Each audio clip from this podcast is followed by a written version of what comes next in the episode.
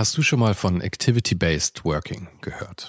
In einer sich ständig weiterentwickelnden Arbeitswelt bietet dieses Konzept nämlich eine flexible und auch effiziente Antwort auf die modernen Anforderungen an Arbeitsplatzgestaltung und Zusammenarbeit. Und die Serviceplan Group ermöglicht mit diesem Konzept seinen Mitarbeitenden, ihren Arbeitsplatz nach ihrem eigenen Bedarf und Tätigkeit zu wählen. Klassischer Schreibtisch, abgeschirmter Bereich oder gemütliche Couch. In den Houses of Communication findet jeder den Spot zum Arbeiten, der ihr oder ihm am besten liegt.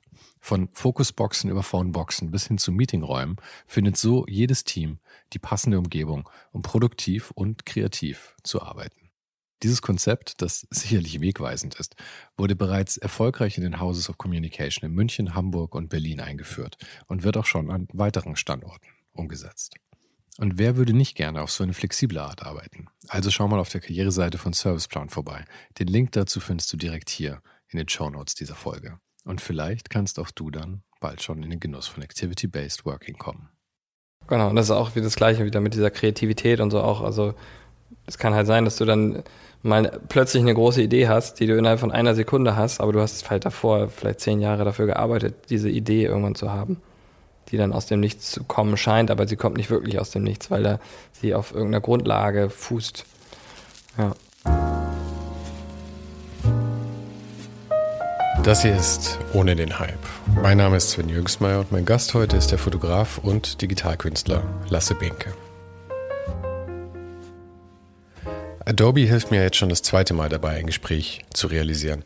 Beim ersten Mal war ich in Folge 78 zu Gast bei der Fotografin Mary Weber in Berlin und diesmal hatte ich das Vergnügen, den Digitalkünstler Lasse Benke in seinem Studio in Bremen treffen zu dürfen. Bevor ich den Podcast gemacht habe, habe ich ja hauptsächlich mit den Fotoprogrammen von Adobe gearbeitet. Vor allem Lightroom und da war ich sehr, sehr happy mit dem Adobe Creative Photo Abo. Das richtet sich nämlich speziell an Fotografen und das schon ab 11,89 Euro im Monat. Für den Podcast brauche ich natürlich noch ein paar andere Programme heute von Adobe. Und auch wenn ich heute wirklich gerne den Preis für die gesamte Creative Cloud zahle, muss ich sagen, das Foto-Abo ist schon wirklich ein irres Angebot.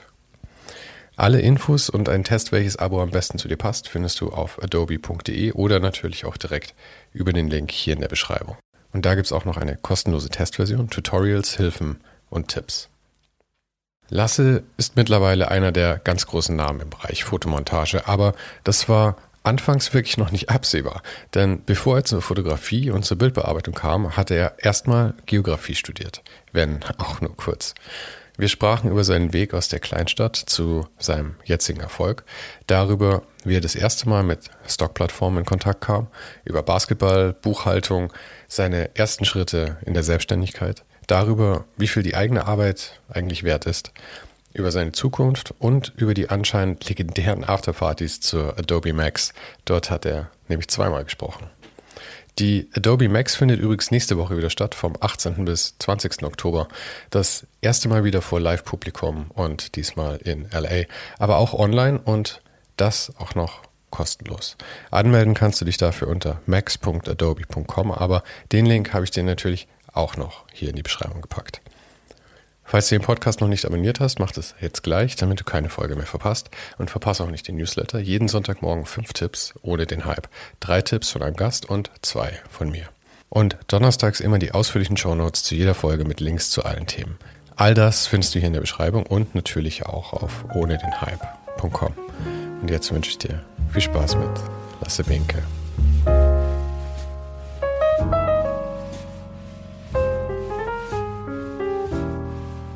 Echt? Bis hier gekommen. Wir waren jetzt gerade am Wochenende tatsächlich an der Ostsee mit der Familie. Aha. Aber das war auch nicht ganz in Flensburg. Aber Flensburg ist ja quasi ein Katzen, Katzensprung, oder? Von hier? Ja. Zwei Stunden vielleicht? Ja, schon eher drei. Echt? Also mindestens drei.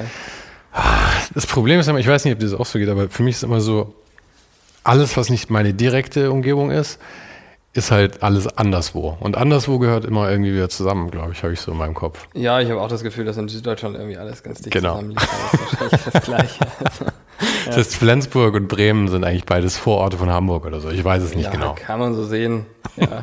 also, aber so ganz genau kann ich die äh, Distanzen auch nicht abschätzen, weil ich da halt noch nicht so war. Also bis Hamburg kenne ich mich noch ganz gut aus. Aha. Aber danach wird es dann auch eng. Darüber war ich eher selten. Also das waren dann immer eher so Durchfahrten nach Dänemark oder so. Ja. So. Aber hier, wenn man hier oben herkommt, du kommst ja aus Ja, ich komme, genau. Also ich komme hier quasi in der Nähe von Bremen, halbe Stunde weg, aus einem kleineren Dorf. Okay. Ostwald-Scharmbeck. Sagt wahrscheinlich nicht vielen was. Ein kleineres Dorf, eine Ja, halbe also- Stunde von Bremen weg. Das klingt wirklich nach Arsch der Welt dann. Naja, es ist halt immer in der Nähe von Bremen. Also, Aha. also Aber ich habe auch gar nichts dagegen. Ich mag Land ja sehr gerne. ja, nö, ja, ich auch. Also von daher, ja. Aber es ist offiziell sogar eine Stadt. Ja? 30.000 Einwohner. Aber Okay. ist jetzt nicht so, dass ich jetzt sagen muss, das muss man gesehen haben. Und hast du da, bist du da so richtig, richtig groß geworden bis zum Studium oder sowas? Oder wie, wie lief das so? Ähm, ja, genau. Also bis ich, ich glaube 2000, ich glaub 2010 bin ich mit meiner Freundin dann hier nach Bremen gezogen. Und bis dahin habe ich zu Hause gewohnt. Ich glaube, ich war 23 oder so. Aha. Also, genau, ich hatte, genau, erst habe ich ja studiert. Also ich habe angefangen, Geografie zu, zu studieren. Geografie. Ja, genau, weil es war einfach nach dem Abi so, also ich habe dann erst Zivi gemacht und ähm, dann kam irgendwie, keine Ahnung, dann waren wir so recht entspannt, Zivi-Job war entspannt und so und dann kam irgendwann so der Punkt, dass man sich ja überlegen muss, was man denn jetzt machen möchte und ich habe mir da eigentlich nie drüber Gedanken gemacht. Ich ähm, habe schon auch in der Schule immer so ein bisschen so mit Photoshop rumhantiert, beziehungsweise damals glaube ich noch mit PaintShop Pro oder sowas, habe da so Filter über die Bilder gelegt. Ähm, und äh, ja, dann kam irgendwann der Punkt, wo man sich entscheiden muss, was will man jetzt weitermachen. Und mir war der Beruf des Mediengestalters oder Grafikdesigners war mir zu dem Zeitpunkt gar nicht bekannt. Also ich habe mich da auch einfach gar nicht mit befasst, was man da machen kann. Und dann hat ein Kumpel von mir gesagt, ähm, dass er Geografie studiert. Und dann dachte ich, ja, Erdkunde fand ich immer ganz interessant in der Schule so und äh, kann man ja mal versuchen. Und es war halt zulassungsfrei in Bremen und dann war es sehr entspannt und ich konnte einfach in den Studiengang rein. Und am Ende ging es um Gesteinsschichten und keine Ahnung, war super langweilig. Aber es klingt ja mehr nach Geologie als Geografie. Ja, genau, ist dann wahrscheinlich ein Teil davon gewesen. Ist es? Echt? Weil es, es hat ja völlig andere Aufgabengebiete, hätte ich jetzt gedacht, oder? Also so genau kann ich das auch nicht sagen. Ich habe es halt auch nur äh, ein Semester äh, studiert und das ist schon, das war, wann war das? 2008 oder so? 2007, 2008. Und äh, da ist nicht mehr so viel hängen geblieben. Aha. Also ich weiß, dass wir halt im Harz waren und uns da so Steine angeguckt haben. Und ähm, ja, das ist aber dann irgendwie nicht mein Ding gewesen. Und dann äh, habe ich nochmal versucht, Mediengestalter zu werden. Aber das, das, das ist lustig, ja, mit, dem, mit der Geografie, da hatte ich erst vor ein paar Wochen ein Gespräch mit äh, äh, Herbert Hofmann, der ist Creative Director bei High Snobiety. Mhm. Und der hat auch Geografie zuerst studiert und Ach hat dann, witzig. ja, ja, ich glaube, das ist einfach so ein Studium, wo man sich dann schnell was anderes überlegen muss. Weil ich meine, was willst du damit machen? Ja, äh, ja, ich habe halt irgendwie damals so gedacht, ähm, oder beziehungsweise ich habe eigentlich nur immer auf das gehört, was mein Kumpel mir da so erzählt hat. Er Mhm. meinte dann, ja, ich will Stadtplaner werden und dachte so, ja, klingt ja interessant, interessanter Job, irgendwie so, weiß nicht, Spielplätze zu planen oder was weiß Mhm. ich. Ähm, und dann habe ich gedacht, ja, probieren wir es mal. Und weil ich halt auch einfach, ich war einfach auch ein Schüler, der sehr faul war und ähm, sich irgendwie gar nicht so, ich bin immer so überall durchgerutscht quasi und ähm, habe dann auch eher ein sehr durchschnittliches Abi gemacht und so und ähm, von daher ist das dieser Ehrgeiz und so, dass, äh, dass man auch so ein bisschen arbeitet für das, was man schaffen möchte und so, das ist erst viel später gekommen. Und ich habe, glaube ich, dann, ja, nachdem ich dann entschieden habe, Geografie abzubrechen, habe ich es dann tatsächlich als Mediengestalter versucht. Und dann hat das auch direkt geklappt. So mit, dann hatte ich mehrere Angebote für eine Ausbildung. Aber wie hast du denn dann davon erfahren? Weil du hast ja gesagt, davor war dir überhaupt nicht bewusst, dass dieser Beruf existiert. Ich habe tatsächlich, ähm, als ich entschieden habe abzubrechen, habe ich ein Praktikum gefunden, was auch äh, in einem Dorf war in der Nähe von meiner Heimatstadt. Und das war das erste Praktikum, äh, wo es darum ging, Mediengestalter zu werden. Da habe ich so ein bisschen das kennengelernt, was man da so macht. Ähm, das Praktikum hat mir überhaupt nicht gefallen eigentlich, weil ähm, ja, das war, das war so eine Agentur, die haben einfach nur so Feuerwehrfilme produziert, also so Trainingsfilme für Feuerwehrmänner und so. Und das war also nur das. Was anderes haben die nicht gemacht, das war so voll deren Spezialgebiet. Das war nicht so spannend, aber trotzdem habe ich dadurch angefangen, mich mit dem Beruf des Mediengestalters mehr auseinanderzusetzen. Und nachdem ich dann eben dieses eine Semester studiert habe, wollte ich eigentlich nicht mehr studieren und fand aber dieses praktische Arbeiten eben ganz gut. Deswegen war dann irgendwie für mich doch recht schnell klar, dass ich diese Ausbildung machen möchte. Und ähm, ich hätte auch bei diesem Feuerwehr, bei dieser Feuerwehragentur die Ausbildung machen können, aber da war ich dann ganz froh, dass ich noch ein paar andere Angebote bekommen habe. ja, genau. Aber da warst du da noch in, in, in, in diesem wunderbaren Dorf, in dem ich leider den Namen schwer vergessen habe? Osterschambeck. Im Prinzip, also Osterschambeck ist die Stadt davor, war es noch ein kleineres, also wir haben in einem kleineren Dorf noch davor gewohnt, das dann Scharmbeck-Stodel hieß Mhm. ähm, oder heißt. Genau, da habe ich immer noch zu Hause gewohnt, genau, bei meinen Eltern. Und ja, dass ich nach Bremen ziehen konnte, das kam jetzt im Laufe der Ausbildung dann. Also ich habe dann eben eine Ausbildung hier in Bremen bekommen bei einer kleinen Agentur. Also das war auch wirklich perfekt, weil ähm, das war jetzt auch keine besonders bekannte oder renommierte Agentur hier. Das war einfach eine Agentur, wo ich schnell Verantwortung übernehmen durfte, ähm, wo, wo ich schnell eigene Projekte bekommen habe. Einfach weil da nicht so viele Leute waren und ähm, sobald da ein Projekt übrig war, dann durfte ich mich daran setzen und mich daran versuchen. Und dadurch habe ich, glaube ich, sehr schnell dann auch ähm, viel gelernt und schnell Verantwortung übernommen. Und ja, während der Ausbildung hat es dann auch äh, angefangen, dass ich immer äh, Bilder suchen musste auf so Stock-Plattformen. Aber da erinnere ich mich auch noch dran. Aber ich, bei dir waren es schon auf, auf Stock-Plattformen. Ich bin ja ein paar Jahre älter als du. Und als ich in der Werbeagentur gearbeitet habe, das war vor, wie alt bin ich jetzt? Das war so vor 20 Jahren ungefähr. Und das war noch haarscharf, bevor es so Stock-Sachen wirklich online gab. Das hat, glaube ich, gerade angefangen. Ja, eigentlich. das war auch, als ich jetzt in der Ausbildung war, noch nicht alt. Also in der Agentur hatten die auch noch so diese CDs, wo, wo ja, bei uns waren noch die Bücher. Ja, genau, Bücher und dazu gab es, glaube ich, Ja. CDs oder sowas. Äh, genau, so Kataloge, so, die man so durchgucken konnte, wo dann die Bilder Ja. drin Und waren. ich Ja, habe das, genau. ich hab das sogar relativ gern gemacht, weil du konntest halt einfach Bildchen schauen irgendwie, Ja. stundenlang. Ja. Aber ich meine, da gab es halt nichts wie Schlagworte oder so. Ja. Das heißt, du hast einfach wirklich Bücher durchgeblättert, Stunden um Stunden um Stunden. Ja. Ich kann es mir vorstellen, ja. Und dann geschaut, dass du irgendein Foto raussuchst, das nicht jeder andere auch benutzt.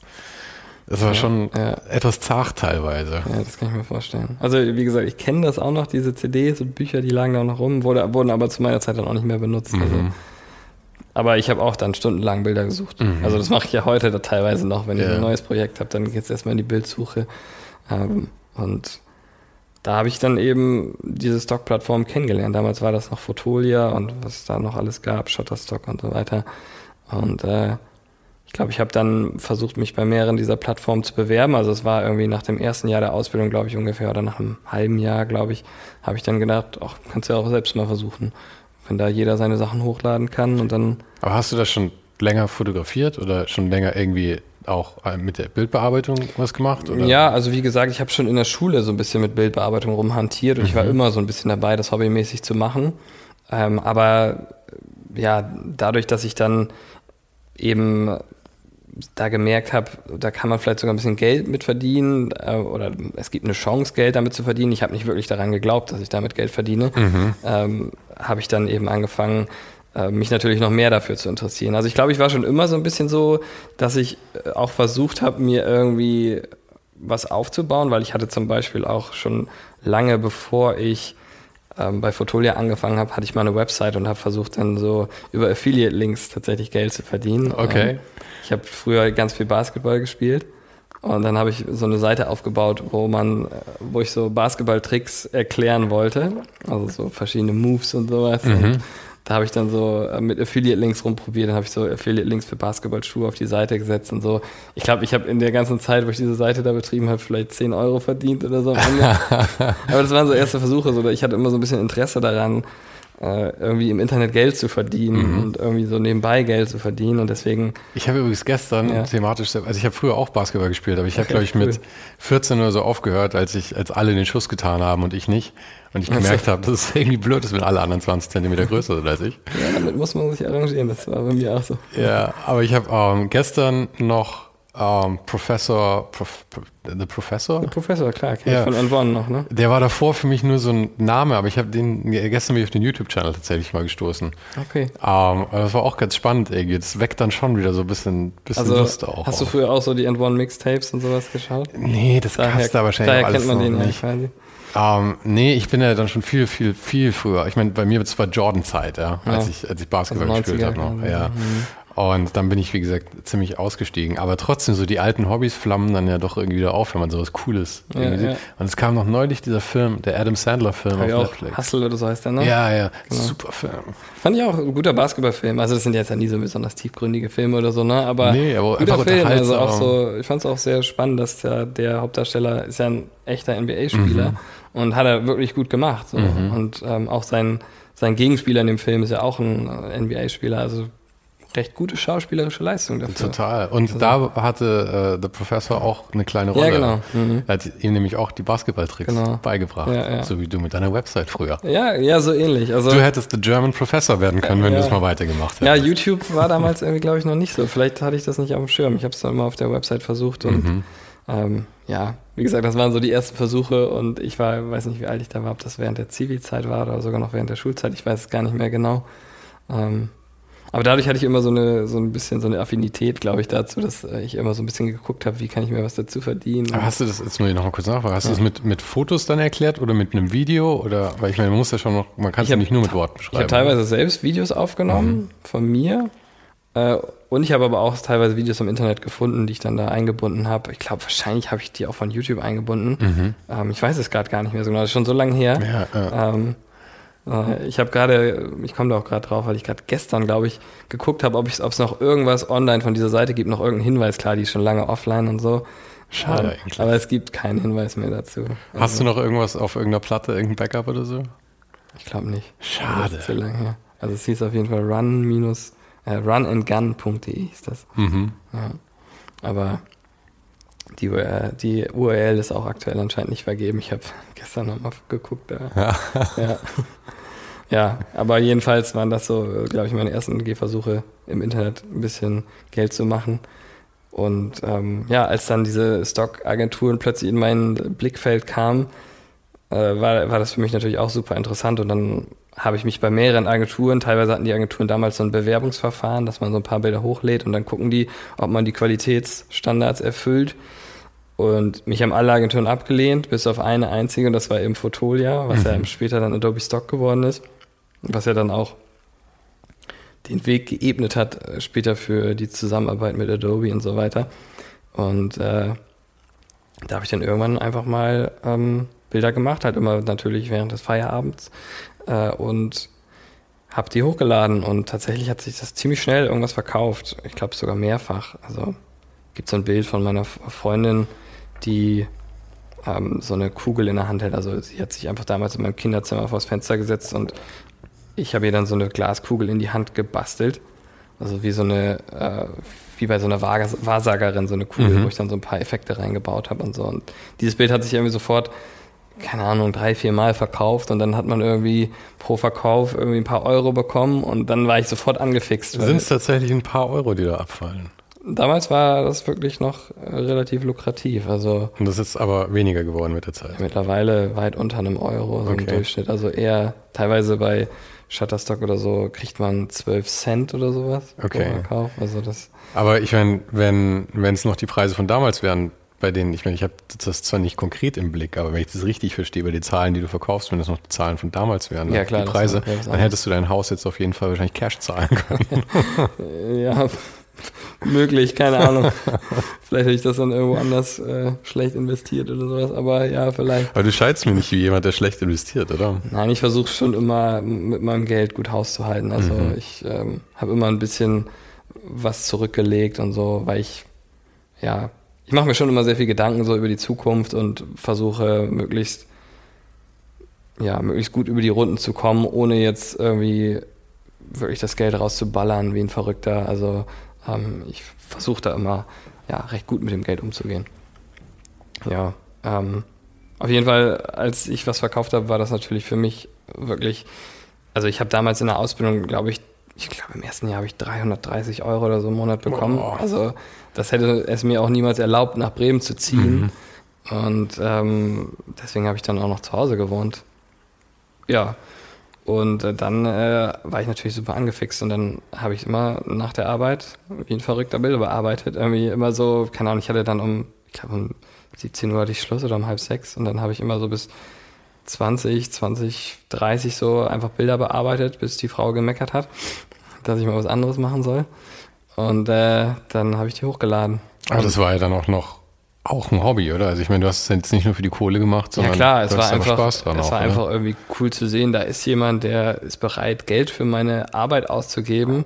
Ähm, ich war jetzt auch damals irgendwie nicht so richtig überzeugt von meinen Bildern. Ich wusste, dass die irgendwie so ihre Fehler hatten und dass die noch weit weg von dem waren, was ich eigentlich so im Kopf hatte für Bilder. Mhm. aber trotzdem haben die sich verkauft und das war natürlich irgendwie ein super Ansporn. Das war einfach auch perfekt, um, um zu trainieren, weil man wird ja dann auch mit der Zeit automatisch besser. Und ich habe dann jeden Tag Bilder produziert eigentlich und habe natürlich alles dran gesetzt, mein Portfolio immer weiter auszubauen. Auch wenn ich es zu dem Zeitpunkt war es für mich auch immer noch vollkommen utopisch zu denken, dass ich damit mal, ja, dass ich mir ein wirkliches Nebeneinkommen schaffe oder dass ich vielleicht sogar mal davon leben kann. So, das war ähm, undenkbar eigentlich. Also Aber ich, ich würde mal tippen, dass bei 330 Euro Azubi-Gehalt oder was auch immer es war. Ja, so ein Dreh war das, oder? Wahrscheinlich relativ schnell der Punkt kam, wo du auf einmal mehr Geld mit den Fotos verdient hast, oder?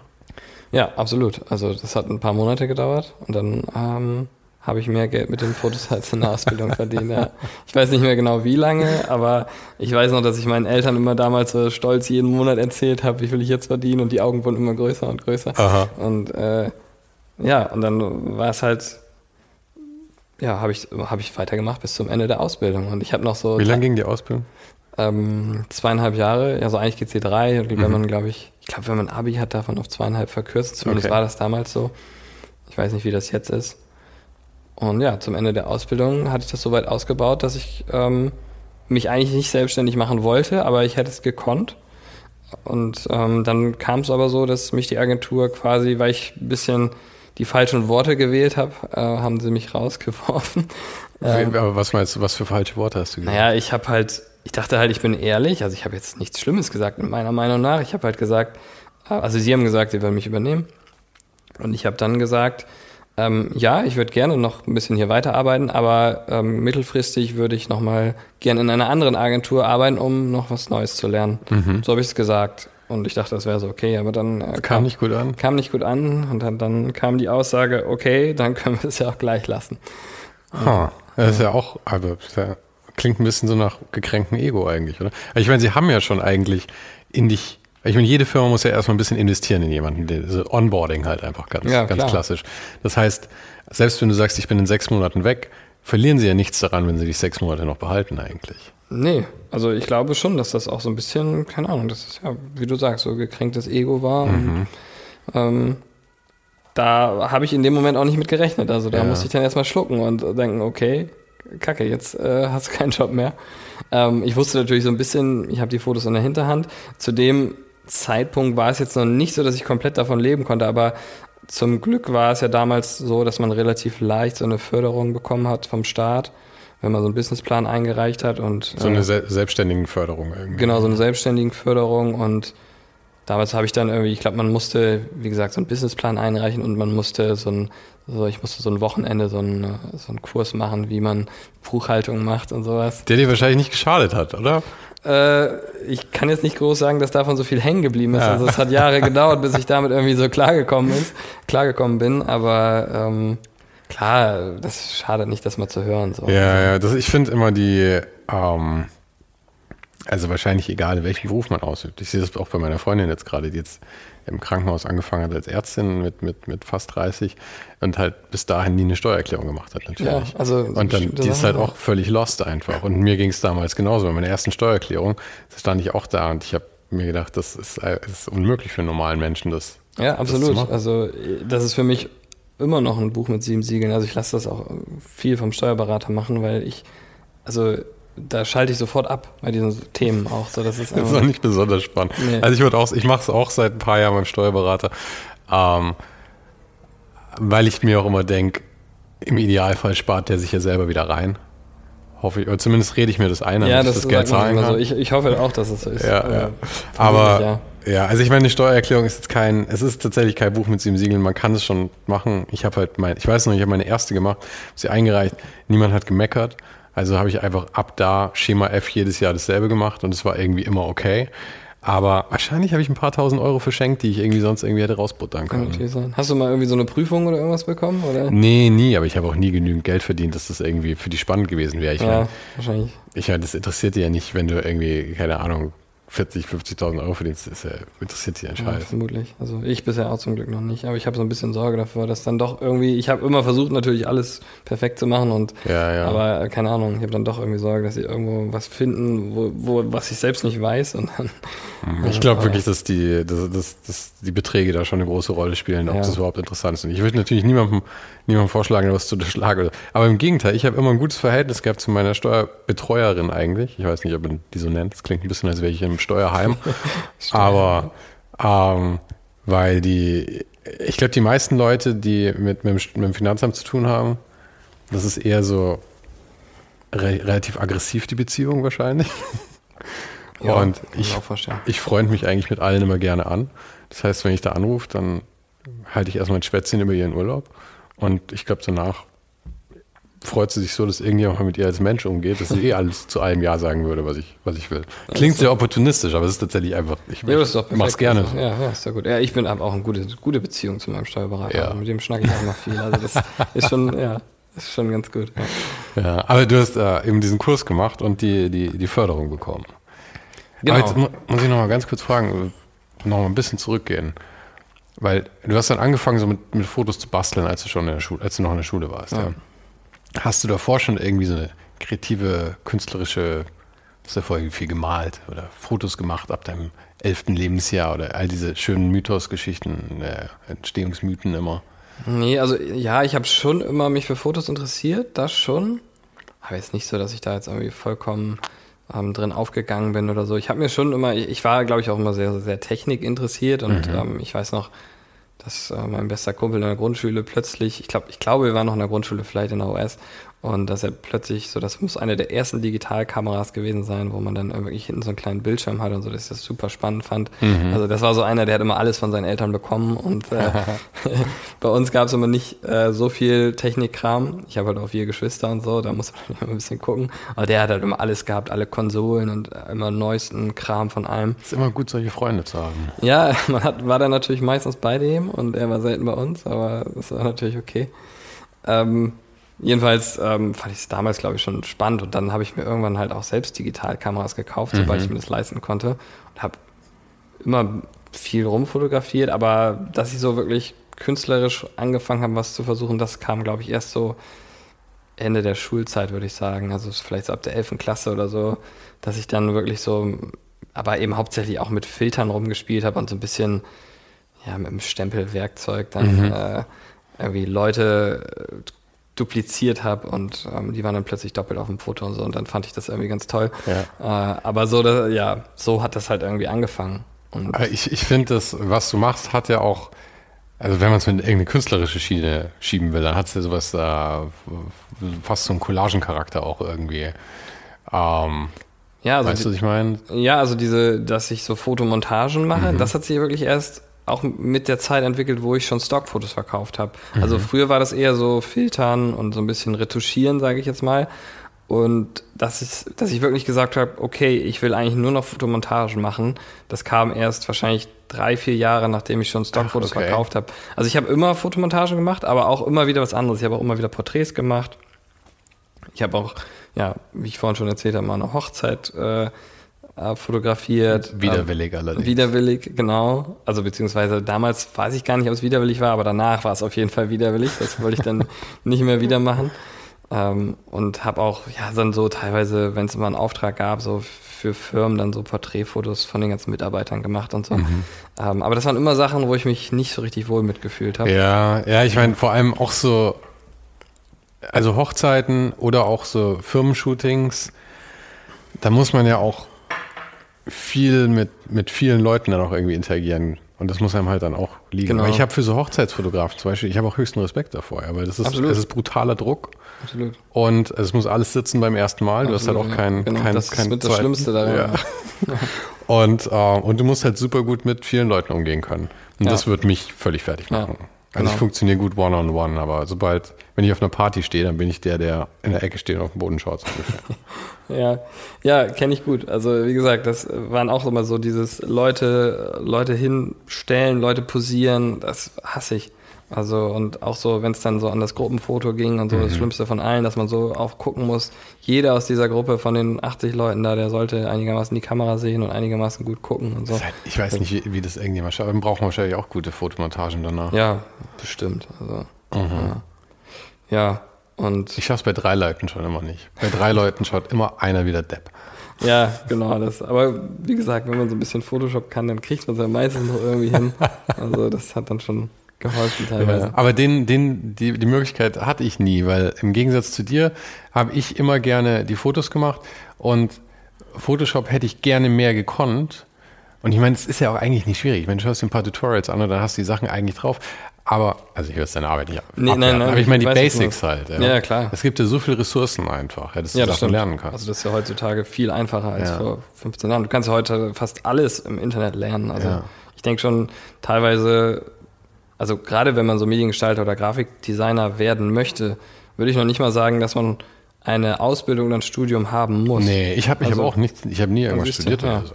Also ich fand es sogar immer effektiver, wenn man einen, na, sagen wir mal, einen autodidaktischen Hang hat. Und den, den hatte ich eh eigentlich immer. Finde ich es viel effektiver, wenn ich gezielt die Sachen lerne, die ich, die ich suche, Ja. anstatt dass jemand versucht, mir irgendwie den kompletten Werkzeugkasten beizubringen. Ja. Aber das ist natürlich auch eine Typfrage. Andere Leute, für die funktioniert es besser, wenn ihnen erstmal so ein Überblick gegeben wird, zum Beispiel. Ähm, ich will jetzt nicht sagen, was besser oder schlechter ist. Abgesehen davon natürlich ist alles, was ich tue, immer besser. Ist klar. Klar. Nee, aber äh, und ich meine, das Schöne bei sowas wie Photoshop, das ist ja dein Haupttool, oder? Ja, also mittlerweile, ja, schon immer noch das Haupttool, Ja. aber mittlerweile mache ich auch sehr viel mit äh, Cinema 4D. Was natürlich Sinn macht, weil du halt noch mehr Ja klar, also das kreieren mir, kannst, dann, also, das mit damit reinbringen kannst. Absolut, dann. also das ja. hat mir komplett neue Möglichkeiten eröffnet, weil früher war es oft so, dass wenn ein Kunde zu mir kam und gesagt hat, ich möchte das und das Foto, dann habe ich gesagt, ah, das geht aber nicht, äh, ich weiß nicht, dann, oder habe ich im Kopf immer, überlegt man dann ja, wie baue ich das zusammen, woher kriege ich das Material dafür Mhm. und, Und jetzt kannst du dir da die, diese Teile da kreieren und Absolut. dann eben wieder mit in Photoshop genau, nehmen auch. Und- genau. Ja, aber aber nee, was ich eben bei Photoshop auch immer gut fand, war, dass diese Marktführerposition bringt halt einfach den Vorteil mit, dass du halt dafür auch die meisten Ressourcen hast und das ist wirklich absolut. Klar. Also jeden Fliegenschiss kannst du einfach erklärt kriegen. Drin. genau. Also oftmals ist es natürlich so, dann hat man ein Problem und gerade dazu findet man es dann nicht. Und das sind dann auch, also das hatte ich halt häufig so auch, auch im 3D-Bereich, dass Ja. du gerade zu deiner Fragestellung dann scheinbar nichts findest und niemand hat genau das Problem, was du hast. Und das hält dich dann teilweise tagelang auf. Also das hatte ich mehrfach. Aber. Aber das kann ich auch vom Programmieren immer. Aber ich muss sagen, also so nervig das teilweise auch sein kann, dafür hast du halt auch die Befriedigung am Ende, dass du Ja, dann halt irgendwie absolut. doch gelöst hast. und man lernt, glaube ich, gerade dadurch sehr viel, Mhm. weil man sich sehr viel mit diesen Problemen dann beschäftigt. Ja, ja. Und weil du halt auch einen eigenen, eigenen Weg dafür findest. Ja, genau. Und ich meine, bei dir muss man halt auch sagen, du bewegst dich ja schon auch in einem recht advanced Modus. Das heißt, du kommst ja irgendwann noch irgendwo hin, wo nicht mehr so viele Leute dann dir noch was beibringen können. Das heißt, die Probleme werden vielleicht auch etwas Naja, also nicht schwieriger, aber seltener bearbeitet von anderen Leuten. In bestimmten Bereichen schon, aber gerade wenn ich jetzt so mit 3D angefangen habe, dann kamen ja wieder ganz andere Probleme dazu und äh, dann, man, es gibt ja immer noch mehr zu lernen. Ja, ja. Also ich bin ja auch eigentlich nie, ich bin nie jemand, der so hundertprozentig zufrieden ist. Also es gibt ganz wenige Bilder, wo ich jetzt sage, das Bild würde ich heute genauso machen. Ähm, aber ja, es gibt immer noch mehr zu lernen und ähm, immer wieder tauchen überall neue Probleme auf. Also ich glaube, da kann man unendlich weitermachen. So quasi. Aber mit der, wir, wir waren eigentlich stehen geblieben bei, äh, du hast dich jetzt eben selbstständig gemacht und hast äh, Ja, ähm, genau. mehr oder weniger gelernt, wie man Buchhaltung macht. Genau, also das habe ich damals tatsächlich, also dieses Wochenende, dieser Kurs hat mir jetzt, glaube ich, nicht so viel gebracht. ähm, das war auch was, was mir wirklich monatelang schlaflose Nächte bereitet hat, so die Steuer und alles, was damit zusammenhängt, äh, Umsatzsteuervoranmeldung machen und sowas. Das Mhm. war, das hat mich wirklich, das hat mir viele schlaflose Nächte gekostet, weil ich immer Angst hatte, irgendwas falsch zu machen. Weil Ja, es, ja. äh, man hat ja auch nicht so richtig jemanden, der einem das erklärt. Und klar, damals hat mir der Steuerberater immer vieles erklärt, aber das bleibt nicht hängen, weil man irgendwie nicht, Außerdem will ich auch nicht, dass der Steuerberater mir das erklärt. Ich will, dass er es macht. Deswegen gebe ich mir Geld. ja genau, genau, das wäre natürlich der Optimalfall. Aber je mehr er macht, desto teurer wird es natürlich auch. so Aha, ein bisschen was aha. wollte ich dann irgendwie selbst machen. Aber ich glaube, die Problematik hat wirklich jeder Ja. einfach. Ja, es ist irgendwie schade, dass man das nicht in der Schule lernt. Ja, aber es ist auch nicht der Fun-Teil. Also selbst wenn du es lernen würdest, hättest du die Problematik, glaube ich, immer noch, weil sich Ja. einfach niemand damit beschäftigen will. ja, das stimmt wahrscheinlich. Ja. Ja, ja. ja. Aber ja, wie, wie lief es dann mit der, also die Selbstständigkeit oder erstmal die, die Stockfotos, dass du die verkauft hast, dafür brauchtest du nichts, keine Selbstständigkeit irgendwie angemeldet oder so? Ähm, naja, theoretisch erstmal nicht. Also solange man irgendwie da nur ein paar hundert Euro, glaube ich, verdient, Mhm. interessiert das ja jetzt nicht so groß. Ich glaube, wenn das dann irgendwie immer mehr wird, dann muss man natürlich irgendwann das anmelden. Aber was ich meine, ist, hast du dich dann also selbstständig gemacht, um auch Kundenaufträge anzunehmen oder um dem ganzen Rahmen zu geben? Ähm, beides eigentlich. Also ich, ich wusste schon, dass das dann, dass ich jetzt versuche, dass das mein richtiger Job wird. Und es war zum Glück auch so, dass ich auch die Agentur, die mich dann damals quasi rausgeworfen hat, die hat mir danach noch Aufträge gegeben, ein paar, weil sie dann natürlich auch teilweise jemanden zu wenig hatten. Und dadurch habe ich da ein paar Aufträge gemacht, habe aber nebenbei immer mein Portfolio weiter ausgebaut und habe halt dann noch diese Förderung vom Staat bekommen. Ich weiß gar nicht mehr, wie viel das waren. Also ähm, Auf jeden Fall mehr, als du eine Ausbildung bekommen hast. ja, das war auf jeden Fall mehr. Ich, ich glaube, dass es so 700 Euro um den Dreh im Monat waren. Aha. Und ja, und dann hab, ist aber monatlich auch die, sind die Verkaufszahlen gestiegen und damit auch meine Einnahmen. Und, und ich glaube, ich habe, weiß nicht, ob ich 12, 13 Monate diese Förderung bekommen habe und danach lief die dann aus. Und dann konnte ich aber auch quasi ohne die Förderung weitermachen, weil dann habe ich wirklich mit den Stockfotos dann genug verdient. Das war dann, also 2011, im Januar habe ich mich selbstständig gemacht.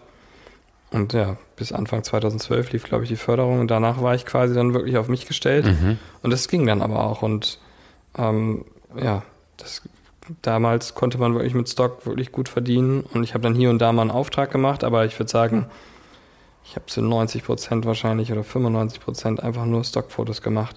Und für mich war das Traumjob, absolut, weil ähm, ich wollte da, also mich hat es immer super genervt, in der Agentur zu sein. Also nicht, weil ich die Leute, die waren alle cool. Ich, wenn ich was zu tun hatte, war alles cool. Aber ähm, ich hatte auch oft nichts zu tun. Und dann sitzt man da stundenlang und ich habe immer gedacht, Mann, warum darf ich nicht nach Hause gehen? Ich äh, habe hier sowieso nichts zu tun. Und dann äh, surft man da im Internet und macht irgendwie einfach nichts Produktives. Und ja, das war irgendwie dann so ein Traum, dass man plötzlich dann von zu Hause arbeiten konnte. Das war sowieso was, was ich mir immer gewünscht habe, das ich ja bis heute mache. Viele Leute, die ich kenne, sagen auch, sie könnten das nicht, aber Ja, ja, das kann ich. Ich habe auch immer von zu Hause gearbeitet und äh, viele sagen, ah, bist du diszipliniert und so.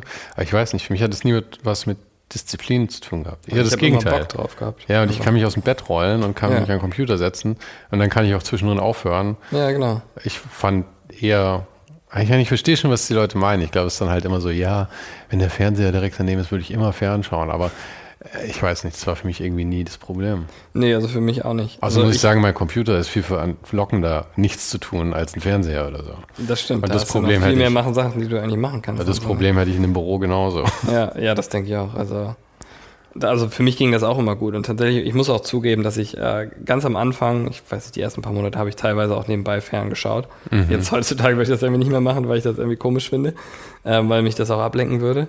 Aber damals ha- habe ich das irgendwie so ein bisschen zelebriert, dass ich jetzt Mhm. zu Hause bin. Und dann habe ich mich mit meinem Laptop aufs Sofa gesetzt und Bilder bearbeitet und nebenbei irgendwie Fernsehen geschaut. So. Und habe das irgendwie so gedacht, ha, die anderen sitzen jetzt alle bei der Arbeit und ich sitze hier ganz entspannt auf dem Sofa, bearbeite meine Bilder und gucke die nebenbei.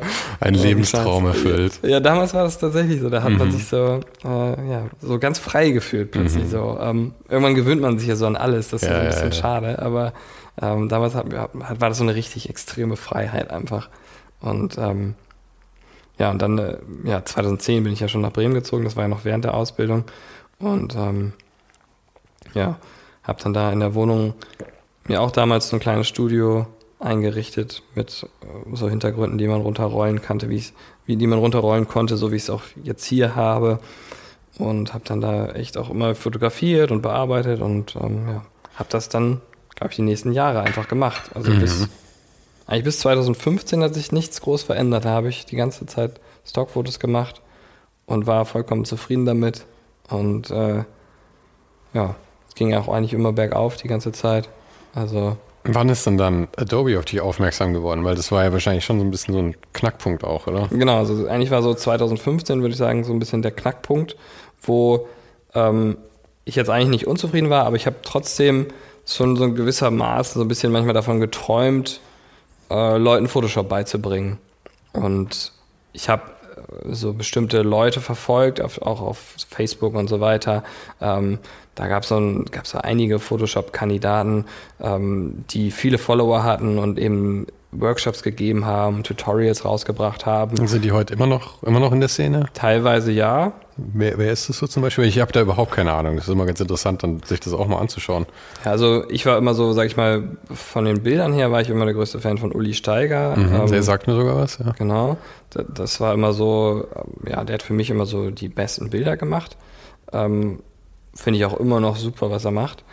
Und ansonsten gab es so Matthias Schweighofer, Calvin Hollywood, das war eigentlich so mit der Größe und der war dann ja auch so ein bisschen derjenige, der so ein bisschen das Ganze ins Rollen gebracht hat. Ma- Matthias Schweighoff, nicht, der- nicht der Schauspieler vor allem, muss man dazu sagen. Er hat keine, keine, keine Ich glaub, zweite der ist nicht Karriere. So Photoshop-affin, weiß ich nicht genau. Nee, ist, also er ist Schweighofer, mit, Aha. nicht mit Öl, genau.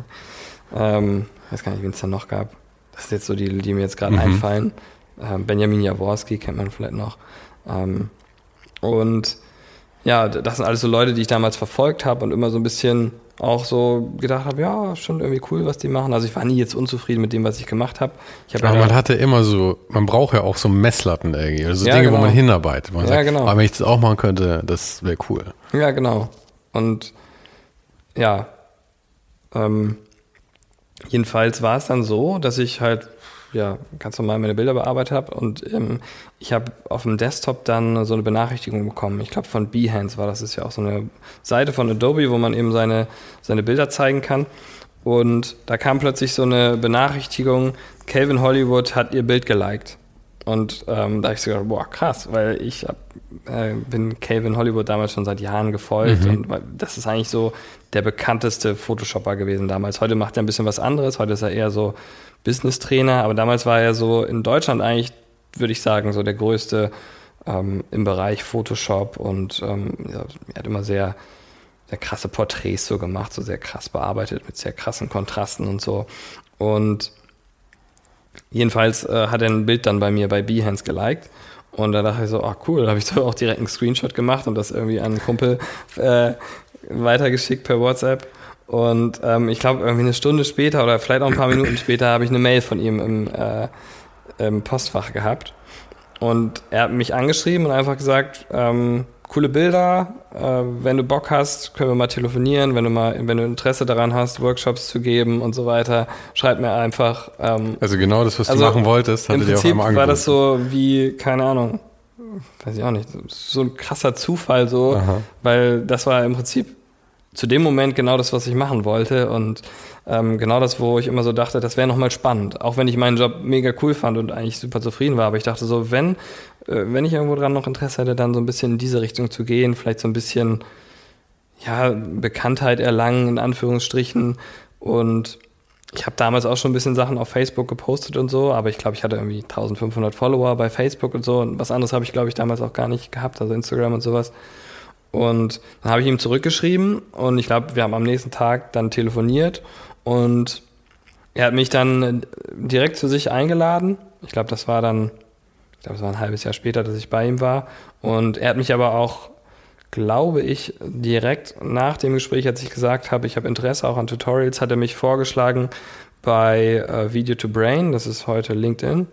Also LinkedIn Learning ist dann die Plattform dazu und hat mich da vorgeschlagen und dann habe ich auch von denen äh, ja eine Einladung bekommen und war dann quasi, ich glaube, dass, dass ich Kontakt mit Calvin hatte, war irgendwie im, Sommer irgendwann und im Dezember war ich dann das erste Mal in Österreich bei äh, Video to Brain und habe dann da das erste Mal Tutorials aufgenommen für die und ähm, das war halt auch irgendwie krass und ich glaube, als ich in Österreich war, habe ich auch dann von Adobe ähm, da lag ich gerade im Hotelzimmer abends und habe ich von Adobe eine E-Mail bekommen, dass sie mich zur, äh, zur Fotonacht einladen wollen. Das war immer so ein YouTube-Event, so ein Aha. Livestream, wo halt mehrere bekannte Fotografen waren. Das finde ich immer das Coole. Man Ja. kann sich immer noch dran erinnern, wo man war, wo man dann so Ja, diese genau. E-Mails bekommt, die dann doch irgendwie was verändert haben. Ja, ja, absolut, genau. Und das war dann so wirklich, also dieses in Graz war schon so ein bisschen aufregend, aber da musste ich ja nicht irgendwie von einer großen, äh, von einem großen Publikum sprechen. Also das war irgendwie so Studio-Setting und Genau, also ein bisschen Crew. Genau, man lernt ein paar Leute kennen, aber sitzt eigentlich auch den Großteil des Tages alleine in so einem schalldichten Raum, wo man dann seine Sachen aufnimmt. Und ja, dann, das war dann so das Mal, wo, wo ich wirklich so ein, ja, so, so, ein, so ein Bauchgefühl bekommen habe, so dass ich auf, richtig, dass ich richtig, was ich richtig aufregend fand. Und dann, also diese Einladung war dann für drei Monate später, glaube ich. Ich war im Dezember da und ich glaube im März oder so war dann diese Fotonacht.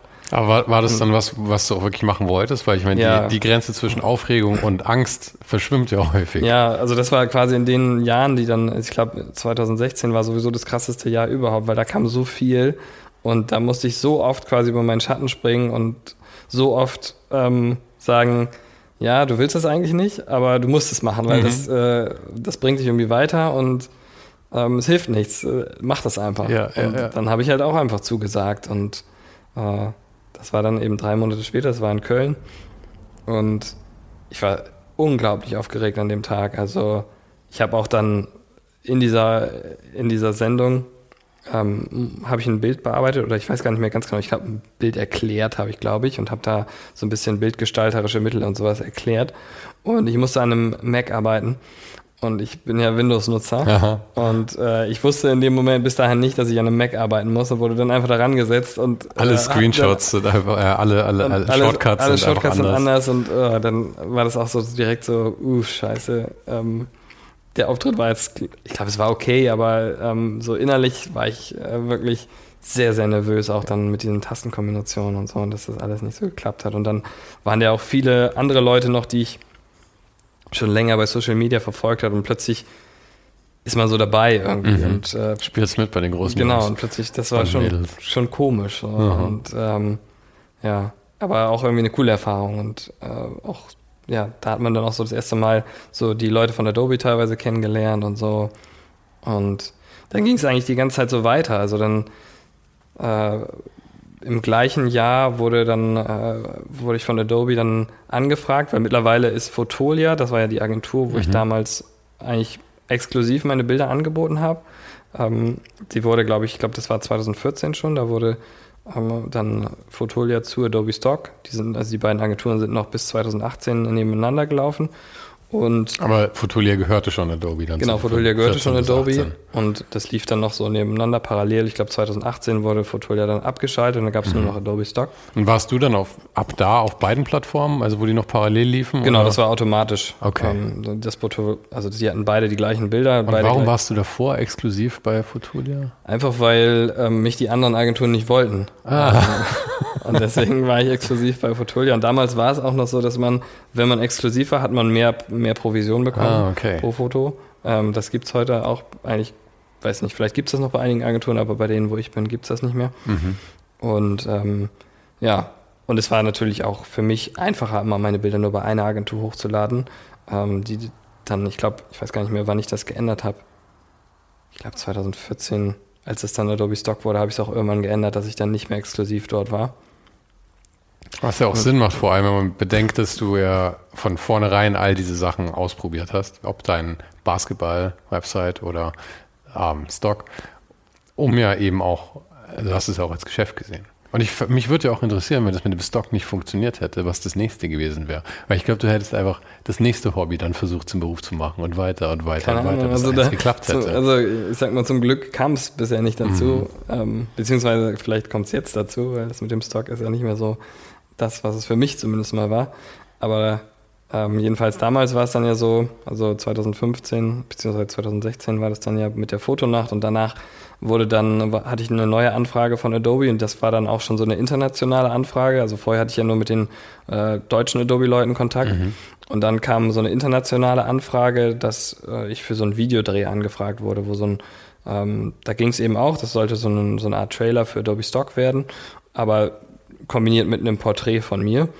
Und das war dann auch schon wieder sehr aufregend. Das habe ich, glaube ich, gesehen. Das ist, das ist, so ein kurzes Video, also anderthalb Minuten. Ja, genau, so. genau. Ja, Aber da haben die dann auch extra so ein, äh, so ein Filmer hier zu mir nach Hause geschickt. Ja, das sah auch sehr fancy aus. Ja, genau. Also der hat das auch wirklich gut gemacht. Und ähm, aber das war dann auch schon jemand, der, der hat kein Deutsch gesprochen und so. So mein Englisch war damals, sage ich mal, durchschnittlich. Und äh, dann ging es halt so los mit ähm, so ein bisschen internationaler, sag ich mal. Und, und dann muss man plötzlich Englisch sprechen. Aber da fühlt man sich doch total wichtig auf einmal dann, oder wenn es auch noch in der Fremdsprache ist auf einmal.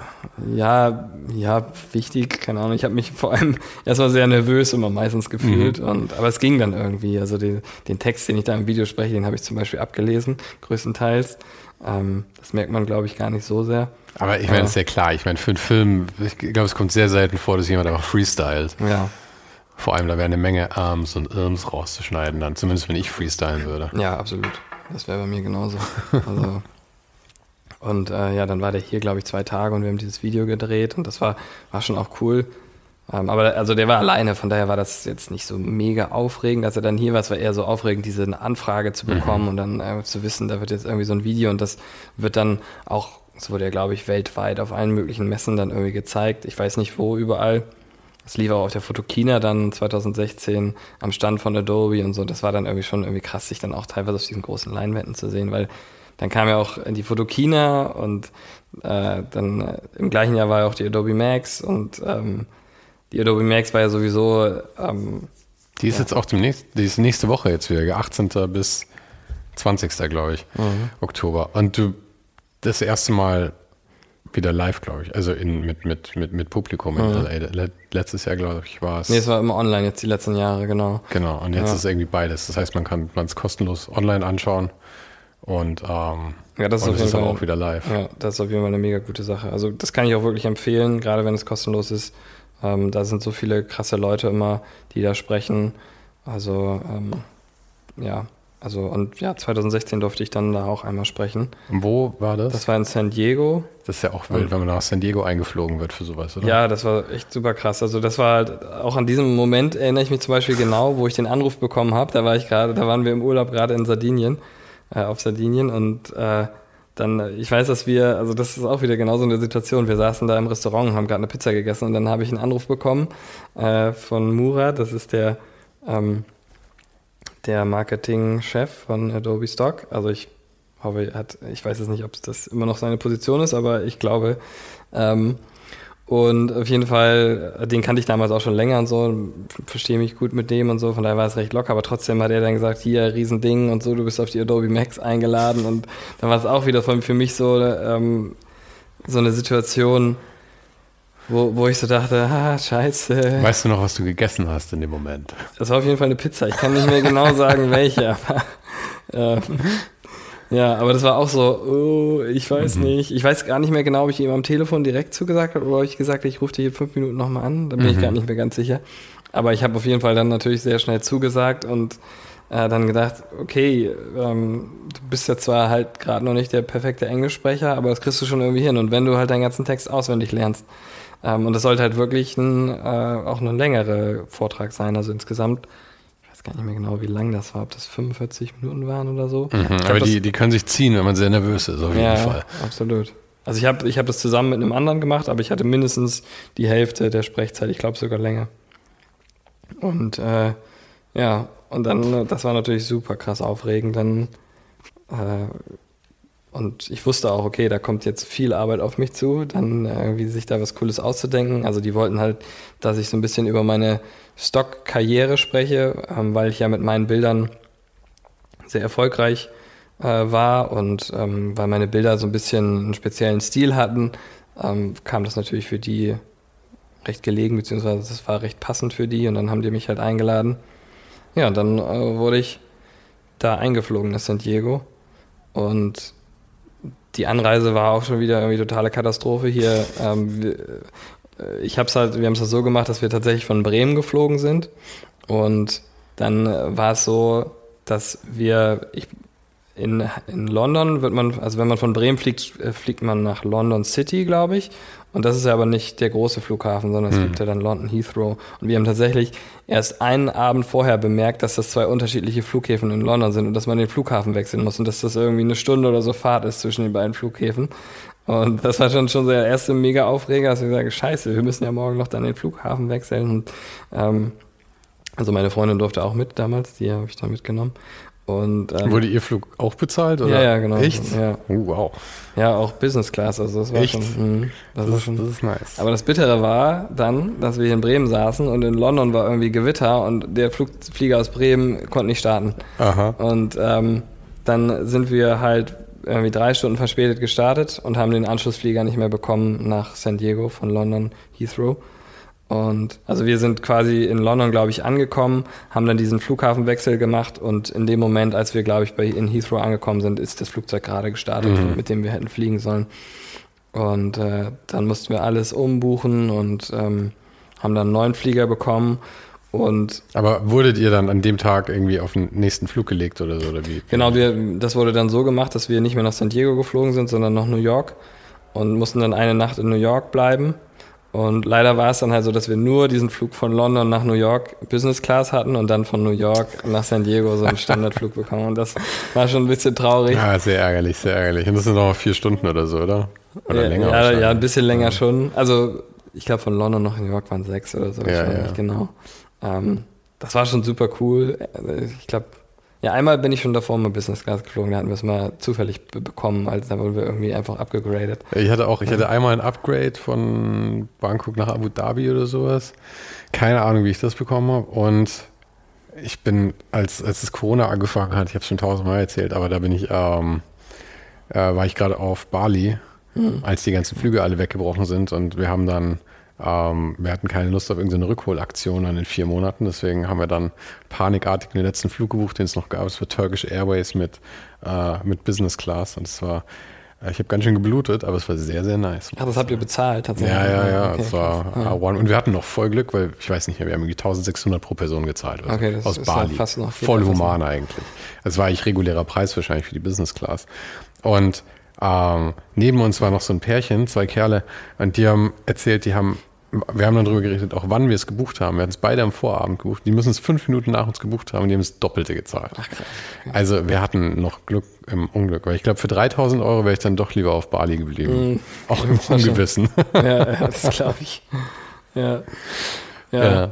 Aber Ja. ihr habt es dann auf jeden Fall doch noch geschafft nach San Diego. Ja, wir waren aber tatsächlich trotzdem äh, halt, ich glaube, einen Tag oder so verspätet. Und äh, dadurch war, wurde dann auch alles so ein bisschen stressig. Also Mhm. Aber ihr hattet Puffer oder hättest du an dem Tag schon auch was machen müssen da? ich glaube, einen Tag später, aber es gab eigentlich noch so Vorbesprechungen und so, wo ich dann teilweise nicht da sein konnte. Ähm, und das war dann alles so ein bisschen, äh, ja, ein bisschen stressiger. Und, aber ich war halt sowieso, als wir dann da waren, war ich die ganze Zeit so aufgeregt. Ich habe auch von der Max nicht viel gesehen, ähm, weil ich irgendwie nicht die Ruhe dazu hatte, mir die anderen Sachen anzus anzuschauen. Ähm, und äh, ja, dann, als ich, wenn man dann erstmal auf der Bühne steht und anfängt, dann geht das eigentlich so nach ein paar Minuten. Dann ist das so, Ja, dann ja. spricht man einfach so seinen Text Dann wird es Also- auch so Autopilot irgendwie. Genau. Weil ich glaube, es ist ja auch immer, ich meine, Aufregung ist ja eigentlich die Angst vor dem, was kommt. Und wenn du schon in dem Moment bist, vor dem du eigentlich Angst hattest, fällt natürlich eine Menge ab, weil Ja. du auf einmal merkst, es frisst dich jetzt doch kein Tiger auf auf der ja, Bühne. absolut. Sie haben nicht Siegfried und Roy eingeladen, die Tiger attackieren dich oder so. Ja, absolut. Und ich glaube, solche Momente hatte ich irgendwie in den letzten Jahren irgendwie häufig und irgendwann, man härtet da doch so ein bisschen ab und man entwickelt sich doch so ein bisschen weiter, was ich irgendwie dann ganz schön fand, weil als dann irgendwann nochmal die Frage kam, also 2020 habe ich ja nochmal bei der Adobe Max gesprochen, Virtuell dann. da war das virtuell, genau. Mhm. Und da war es dann auch voraufgezeichnet und so, aber das war alles nicht mehr so aufregend dann und ja. Also das. Aber das ist ja auch das Schöne, weil ich meine, ähm, man wächst halt wirklich mit seinen Aufgaben. ja, einfach. absolut. Also Und man traut sich auch Dinge, die man davor für unmöglich gehalten hätte. Auf einmal. Absolut, ja. Also ich hätte das, glaube ich, ein paar Jahre davor hätte ich das nicht für möglich gehalten, über, für möglich gehalten, überhaupt vor Menschen, vor mehreren Menschen zu sprechen. Also vielleicht von einer kleinen Gruppe so, aber das war eher mal so ein Traum, eben wie es damals auch mit der Stockfotografie war, dass ich so mir das nicht so richtig vorstellen könnte, dass das wahr wird. Das ist immer eher so ein weit entfernter Traum gewesen, aber dass man sich nicht wirklich vorstellen kann, dass man das kann und dass man dahin kommt. So. Und ähm, das war dann schon irgendwie krass, so dass Ich glaube, ich muss mittlerweile sagen, ich glaube, es scheitert nicht unbedingt an den Fähigkeiten in den meisten Fällen, sondern tatsächlich auch bisschen einfach am Glück. Richtiges Zeit, richtiger Ort, weil es kann nicht jeder erfolgreich werden. Es geht einfach nicht. Es, weil wenn du nicht gerade zu dem Zeitpunkt dann deinen Stand gehabt hättest bei damals Fotolia, als dann Adobe dazu kam, dann hätten sie dich nicht gefunden und dann wärst du nicht da irgendwie weitergekommen. Also weißt du, ich meine, du musst halt die Fähigkeiten haben, aber dann musst du zusätzlich noch zur richtigen Zeit am richtigen Ort sein.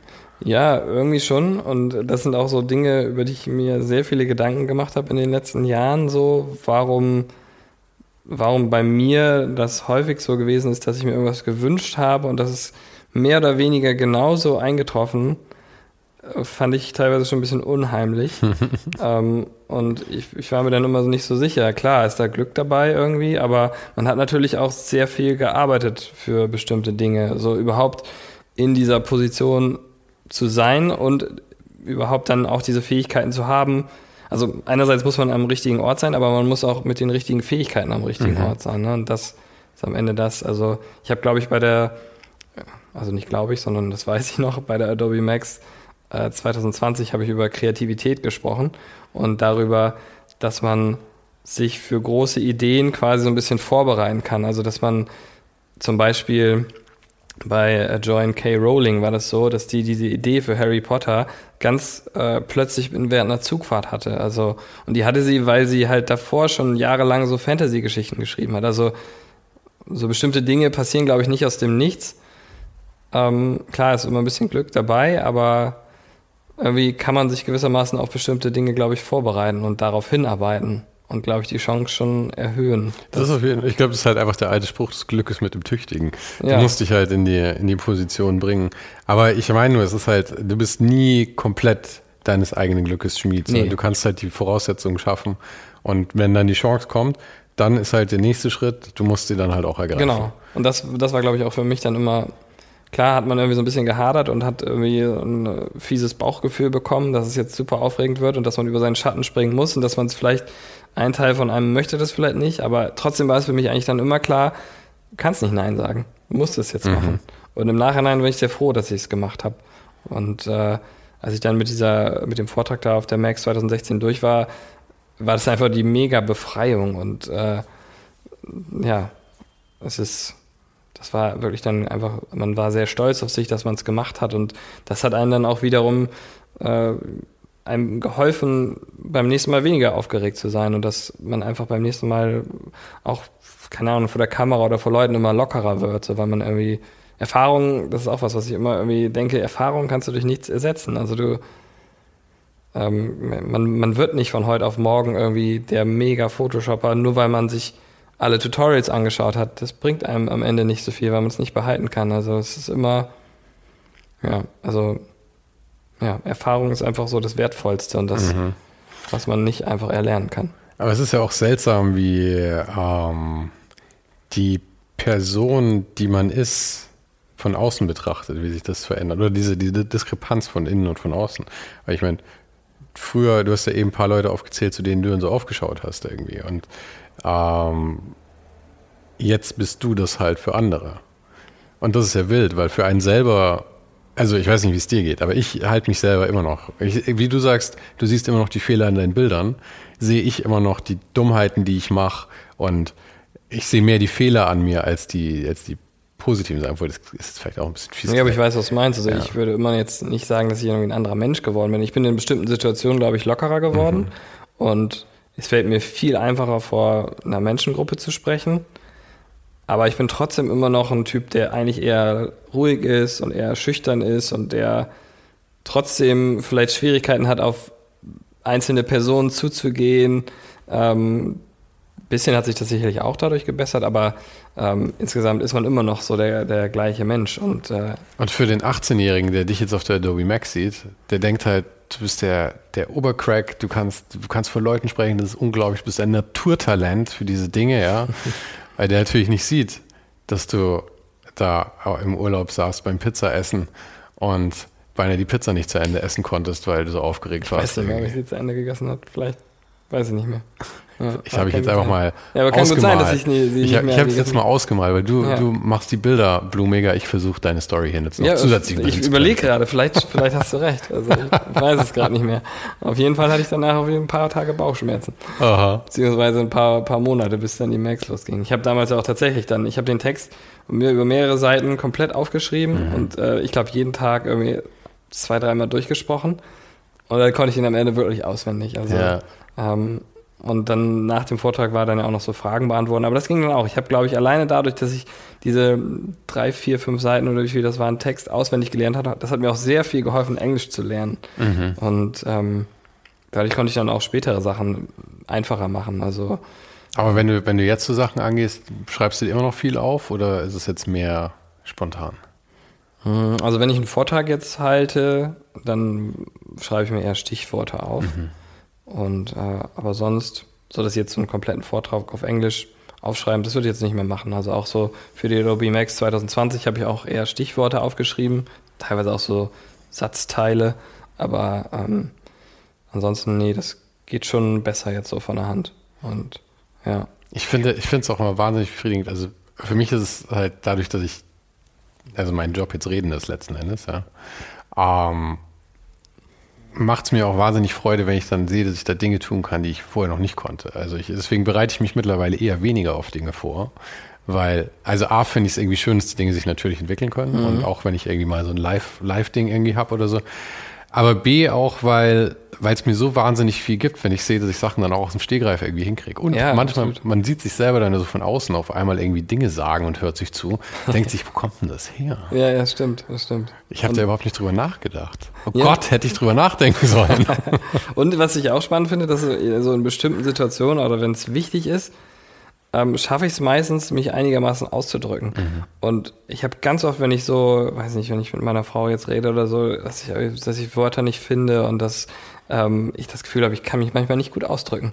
Aber so auf der Bühne und so, ich glaube, da hat man dann irgendwie noch eine andere Konzentration oder so, dann geht das plötzlich so. Und, du hast natürlich auch den Vorteil, dass du halt über eine Thematik sprichst, von, mit der du dich ja. sehr gut auskennst. Ja, und wenn ich jetzt mit meiner Freundin über Dinge spreche, dann kommen halt auch Themen auf, denen ich keine Ahnung habe. Ja. Oder ich soll am Ende noch über mich selber reden, wo ich wahrscheinlich am wenigsten drüber weiß. ja, genau. ja. ja. Ja, so war das mit der Max und äh, das war 20, 2020 hast du dann. Das war 2016 die erste Mal. Das 2020 Mal. war das Virtuelle dann nochmal. Genau, und 2018 war ich auch nochmal bei der Max für Adobe. Ähm, damals dann aber so als. Du bist äh, total der Max-Veteran. Ja, tatsächlich. also, ja, das war, also das war auch immer so eine, das war einfach eine große Ehre immer. Also man, man ist ja dann mit, äh, wenn es so Fotografie-Events und so gibt, gibt, dann kommen ja immer viele Fotografen zusammen und äh, das war immer so eine große Ehre, dann von Adobe mhm. nochmal auf die Max eingeladen zu werden. Und ich habe das auch 2017 dann nochmal bei einigen Leuten mitbekommen, dass die auf die Max eingeladen wurden und gar nicht, gar keinen Vortrag halten mussten, sondern einfach nur so ein bisschen so Influencer sein, Instagram Stories machen und so. Und da habe ich dann auch so gedacht, das will ich auch nochmal machen, weil äh, einfach nochmal so entspannt auf die Max gehen mhm. und ähm, wirklich sich die ganzen Sachen da mal anzuschauen. Und 2018 wurde ich dann tatsächlich nochmal eingeladen. Das war dann auch wieder irgendwie so ein witziger Zufall. Und, und das war dann ohne Vortrag, oder wie? Da warst du genau, da war nur dann, als Gast quasi. Genau, da war ich dann nur als Gast und das war halt auch nochmal cool. Das war dann in Los Angeles. Und ähm, wir waren dann auch mit einer größeren Gruppe von, ja, alle quasi Influencer von Adobe und alle hatten so ihr eigenes Themengebiet. Ich war dann für, ich weiß gar nicht mehr, ob ich für Photoshop oder Adobe Stock da war. Ich glaube für Adobe Stock. Und äh, es gab dann aber für jedes Programm und für jede Sparte von Adobe dann jemanden, der da mit war. Und dann hat man auch viel immer in dieser Gruppe gemacht und das war schon cool. Und dann habe ich mir auch wirklich viele dieser Vorträge angeschaut und ähm, also ja, auch von daher kannst du noch mal empfehlen. Also die Vorträge sind wirklich teilweise richtig gut. Ähm, und da ist für jeden was dabei, der so aus dieser Kreativbranche kommt. Und ähm, ja, da, da sind echt teilweise so die besten Künstler aus allen Bereichen und halten da ihre Vorträge.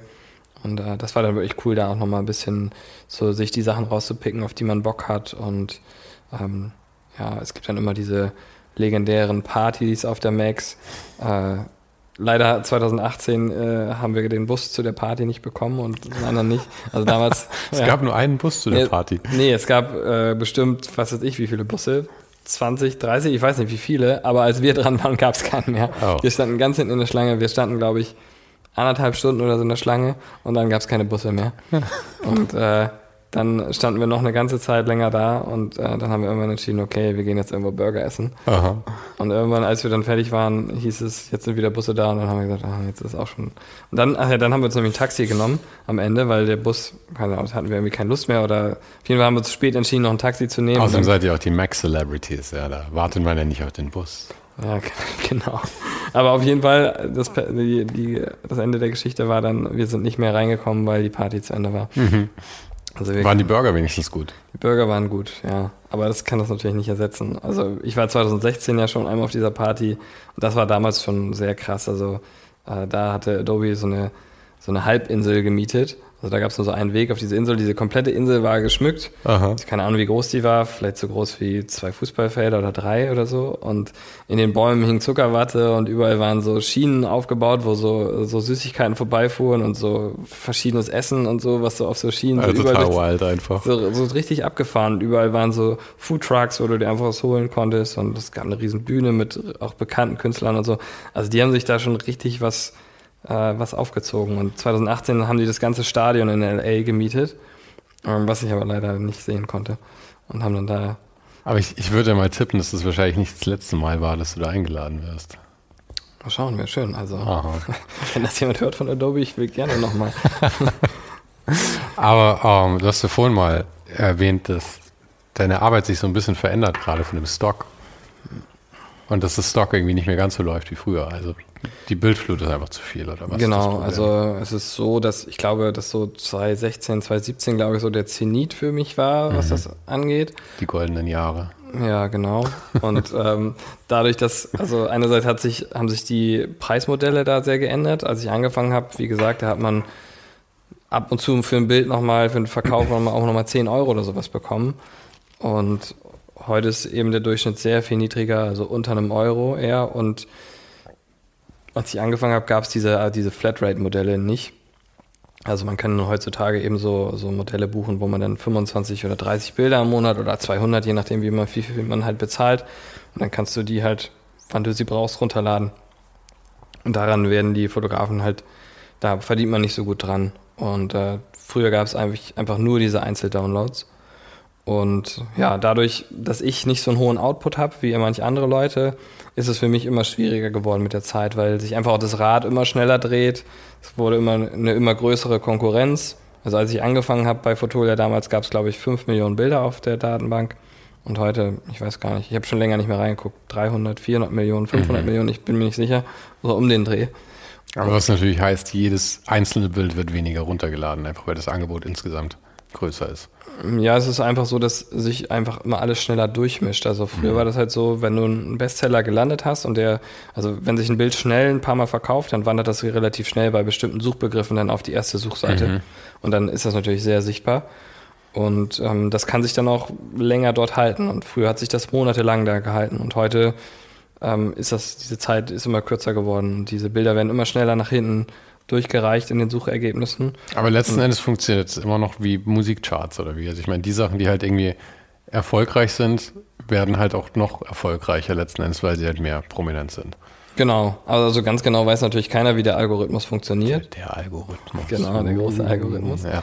Ähm, aber ja, es ist einfach so, dass natürlich die Agentur auch den Kunden immer wieder neue Bilder pr präsentieren möchte. Ja, und klar. Ähm, dadurch wird natürlich immer durchgemischt. Und dadurch, dass natürlich viel Neues hinzukommt, viel mehr Neues als noch vor zehn Jahren, ähm, wird natürlich schneller gemischt. Ja, aber ich meine, es ist halt immer schwierig, weil es, ja. es macht es natürlich für den Kunden, äh, der die Bilder kauft am Ende, macht, ist es natürlich toll, weil du auch mehr Auswahl hast. Aber halt für die, die produzieren, ändert es halt einfach das Geschäftsmodell. Klar, absolut, genau. Und ich hätte, war dann irgendwie, oder ich würde dann jetzt vor der Frage stehen, fange ich jetzt an, viel einfachere Bilder zu produzieren, damit ich einen hohen Output habe? Oder möchte ich lieber so weitermachen wie bisher und die Bilder machen, die ich gut finde? Und ja, dann funktioniert das mit Stock für mich halt nicht mehr so. Und ja, ich habe mich jetzt erstmal dafür entschieden, dass ich gerne die Bilder machen möchte, die ich machen möchte und ähm, die ich gut finde. Und deswegen ähm, ist Stock jetzt für mich eher so eine, so eine Nebensache geworden, sag ich mal. Wenn ich Zeit habe, aber das heißt, in welchem, weil ich meine, das bedeutet dann ja auch, dass du nicht zwangsläufig für Kunden arbeiten willst, oder? Weil dann musst du ja auch machen, was die. Im Grunde genommen heißt es das vielleicht, aber ich habe jetzt in letzter Zeit eigentlich hauptsächlich für Kunden gearbeitet. Und du hast also ähm, viel Freiraum jetzt dann schon bei denen, oder? oder wie, oder ja, also die meisten Kunden, das ist zum Glück, oder da habe ich das Glück, dass die meisten Kunden zu mir kommen, weil sie meinen Stil gut finden und dann eben mhm. auch meinen Stil wollen. Und von daher kann ich meistens dort ganz gut auch die Dinge machen, die mir gut gefallen. Und äh, viele der Kunden, die ich habe, kenne ich eben auch schon länger und da ist dann so ein bisschen relativ klar, was wir machen und so. Und ähm, das ist dann auch eine gute Zusammenarbeit. Aber ganz grundsätzlich würde, also so gut wie ich die Stockfotografie mal fand, fand ich danach nichts mehr, weil da war man einfach so frei. Also ich konnte morgens mhm. an den Rechner gehen und einfach sagen, okay, heute habe ich Bock auf das Thema, heute will ich irgendwie was mit, mit einem Mountainbike machen auf dem Bild und am nächsten Tag möchte ich einen Fußballer fotografieren und dann möchte ich jetzt aber mal irgendwie einen Seemann fotografieren mhm. oder sowas. Und das war einfach cool, also diese Freiheit zu haben. Ja, du bist halt also ja. quasi freischaffender Künstler letzten Endes. Genau das, das war natürlich ein Traum so. Und ähm, klar, irgendwo möchte man das natürlich gerne wieder haben. Und ähm, ich versuche jetzt gerade mir eine neue Website aufzubauen, mit der das vielleicht wieder mehr möglich wird. Mhm. Ähm, also das soll ein Portal werden für äh, Bildbearbeitung, also ein Lernportal. Und das wird dann hoffentlich in den nächsten Wochen irgendwann online gehen. Aber daran arbeite ich gerade sehr viel. Ja, ich finde es auch total spannend, dieses, äh, ich habe tatsächlich noch ein, noch ein Interview in der Hinterhand, das ist noch nicht draußen mit uh, Tim Rodenbrücker. Hm. Er macht uh, Creative Coding und hat dafür aber auch sich selber eine Website programmiert, was ja natürlich naheliegend ist dann, ähm, über die er eben das lehrt. Ja. Dann. Und ich finde es total spannend, das eben auch in so einem Rahmen zu machen und nicht an irgendwelchen Hochschulen oder sowas, sondern über so Online-Plattformen. Und ich meine, das ist ja auch für dich jetzt schon eine Weile Teil deines Einkommens auch, oder? Ich meine, du machst ja jährlich, glaube ich, immer noch für LinkedIn diese Sachen, oder? Ähm, ja, jetzt, seit, ich glaube, zuletzt habe ich es 2020, glaube ich, gemacht. Mhm. Ähm, seitdem jetzt noch nicht wieder. Aber davor habe ich es eigentlich jährlich gemacht. Aber das heißt, also, du hast immer noch so, wie man, wie man so schön sagt, passives Einkommen, äh, Einkommen dadurch. Ja, klar, so ein bisschen natürlich auch durch Stock äh, mhm. äh, hauptsächlich. Ähm, und äh, auch wenn ich da jetzt nicht mehr die Bilder hochlade, das verkauft sich natürlich mhm. trotzdem noch eine Zeit lang ähm, weiter. Das ist dann eher so, dass es langsam nach unten geht. Und ähm, das ist natürlich ganz gut, weil man dann natürlich auch immer noch so ein bisschen Zeit hat, sich Gedanken zu machen, wie man sich neu orientiert. Und ähm, ich hatte jetzt auch die letzten Jahre immer ähm, viele Aufträge, was, was auch eben gut war. Dadurch ähm, hat sich das dann, also das konnte ich dadurch ganz gut ausgleichen. Das, was, durch, was beim Stock weggeblieben ist, habe ich dann durch Aufträge wieder reingeholt. Ähm, und jetzt ist es halt so, dass ich gerade viel an dieser Plattform arbeite und dadurch eben auch gar nicht so viel Zeit habe. Ich mache immer noch mhm. so ein mhm. bisschen Aufträge, aber jetzt ähm, nicht mehr so in dem Umfang, weil ich natürlich jetzt auch möchte, dass diese Plattform bald online geht und ähm, dass das dann vielleicht mal äh, was wird, was mir dann wieder ein passives Einkommen einbringt. Ja, ja, aber es ist ja auch immer schwierig irgendwie zu kalkulieren. Nicht zuletzt auch, weil, ich meine, überleg mal, was da du hast mit 330 Euro im Monat bei deinen Eltern gewohnt. Das war mit Anfang 20 deine Realität. Mhm. Und jetzt äh, kaufst du Immobilien, sage ich mal großspurig. Aber äh, ich meine, die Lebensumstände ändern sich halt einfach und das Leben wird teurer mit den, es schleicht sich ja so ein für jeden irgendwie. Ja gut, das ja, einerseits ist es natürlich so, dass man ähm, versucht, immer ein besseres Niveau zu erreichen, wobei ich da versuche aber auch gegen anzuarbeiten. Also ähm, wenn mir jetzt jemand sagen würde, ähm, es bleibt alles so, wie es ist, ähm, ich kann hier in meiner Wohnung wohnen und ähm, ich kann mit dem Geld, was ich verdiene, immer so über die Runden kommen, dann würde ich auch sagen, vollkommen okay, ich brauche nicht mehr. Also ich versuche schon da auch immer so, ein, so ein bisschen zu schauen, dass mein Leben nicht teurer wird, ähm, weil das sind ja am Ende alles nur Belastungen, die man sich zusätzlich mhm. schafft, mhm. weil ja, man muss dann ja immer nur noch härter arbeiten und ich glaube, ja, unser System, in dem wir leben, das ist ja sowieso schon darauf ausgelegt, ja, ja, dass absolut. alles immer teurer wird und dass wir alle immer mehr und mehr, mehr, mehr, mehr, ja. Genau, und das sehe ich sowieso als Problem an. Und deswegen versuche ich mich da so gut es geht ähm, irgendwie von frei zu machen. Aber ja. so ganz kann man sich natürlich nicht davon frei machen. Nee, es, ja, ich weiß auch immer nicht, zu welchem Grad man sich davon frei machen kann und gleichzeitig noch mitspielen kann in dieser Gesellschaft irgendwie. Und es auch noch Freude macht, weil um ehrlich zu sein, ich trinke halt auch gern mal irgendwie einen Aperol Spritz in der Sonne irgendwo, der dann halt irgendwie 9 Euro kostet oder so mittlerweile. Ja, genau, das ist, das ist auch krass teilweise. Ne? Ja. Also da, klar, in gewisser Weise wird man gezwungen mitzuspielen und natürlich macht es Sinn, irgendwie auch gewissermaßen nach den Regeln zu spielen und äh, wenn man die Möglichkeit hat, eine Immobilie zu kaufen, ist das gut, dann muss man natürlich alles kalkulieren und so weiter. Das kann aber schon Sinn machen natürlich. Ähm, aber ja, wie gesagt, ich habe immer versucht, irgendwie meine Einnahmen auf einem bestimmten Niveau zu halten. Klar, aber es wird automatisch teurer, ob ich es will oder nicht, mhm. weil einfach sowieso alles teurer wird. Also mhm. Das ist eben das Problem. Also so ganz kommt man nicht aus diesem, äh, aus diesem Hamsterrad sozusagen ja, raus. Ja. Und als, ist, als Selbstständiger hat man halt immer das, die Situation einfach, ich würde es nicht mehr Problem nennen, aber Ja, wenn du angestellt bist, kriegst du halt ein Gehalt. Ja. Und ich meine, du hast irgendwie sehr wenig Möglichkeiten daran, was zu drehen. Ich meine, du kannst den Job wechseln und versuchen, was zu verhandeln, aber als Selbstständiger bist du halt, du, du formst schon sehr viel selber, wie viel du verdienst einfach. Wie viel Arbeit steckst du rein? Wie viele Bilder machst du? Jetzt in deinem Fall, ich meine, gut, in anderen Jobs oder bei Kundenaufträgen auch, wie viel Geld verlangst du dafür, was du ja auch von Auftrag zu Auftrag anpassen kannst, ja. letzten Endes. Und das ist ja immer nicht, nicht ganz so einfach. Nee, klar. Es ist, ja, das ist teilweise sehr schwierig, die Sachen zu kalkulieren und auch dann, klar, jetzt haben wir gerade eine hohe Inflation und so weiter, da passt man natürlich dann auch automatisch ein bisschen die Preise an und so. Aber ja, wenn man jetzt angestellt ist, dann verdient man ja nicht automatisch mehr. So. Ja, aber du sagst automatisch. Ich finde, so automatisch ist es nicht, weil man hat ja schon, also mir ging es immer so in, meinen, in, in, den Jahren, wo ich mit, mit Grafik oder Webdesign oder Coding Geld verdient habe, dass ich habe sehr selten meine Preise angehoben, weil du ja auch immer dir überlegst, kann ich überhaupt mehr verlangen? Oder fallen mir dann die Aufträge weg? Wobei ich sagen muss, ich würde jedem immer immer eigentlich empfehlen, wenn er das Gefühl hat, er sollte seine Preise erhöhen, das auch zu machen, weil meistens verlangt man zu wenig. Hm, ja, ja, das würde ich auch sagen. Ich glaube, ich habe auch lange zu wenig verlangt und ich glaube auch im Vergleich verlange ich relativ wenig. Mhm. Ähm, also ich kenne Leute, die viel, viel mehr verlangen für eine ähnliche Arbeit. Ähm, aber ich denke immer, ich, ich, ich muss mich damit irgendwie wohlfühlen mhm. mit dem Preis und wenn ich weiß, ich kann mit dem Preis gut kalkulieren und da bleibt ein bisschen was für mich übrig.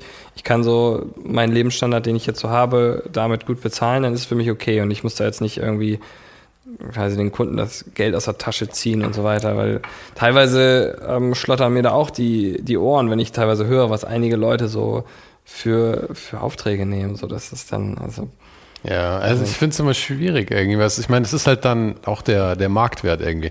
Letzten Endes ist ja auch immer die Sache, also mein Problem war immer, ich habe immer gedacht, mh, hm, äh, quasi, also wenn ich mal gut verdient habe, ist irgendwie, meine Güte, habe ich jetzt viel Geld bekommen für diesen Tag oder so, ja. Aber letzten Endes ist es ja echt eigentlich bescheuert, sich für seine Zeit bezahlen zu lassen, sondern sollst dich eigentlich bezahlen lassen für den Wert, den du deinem Kunden bringst.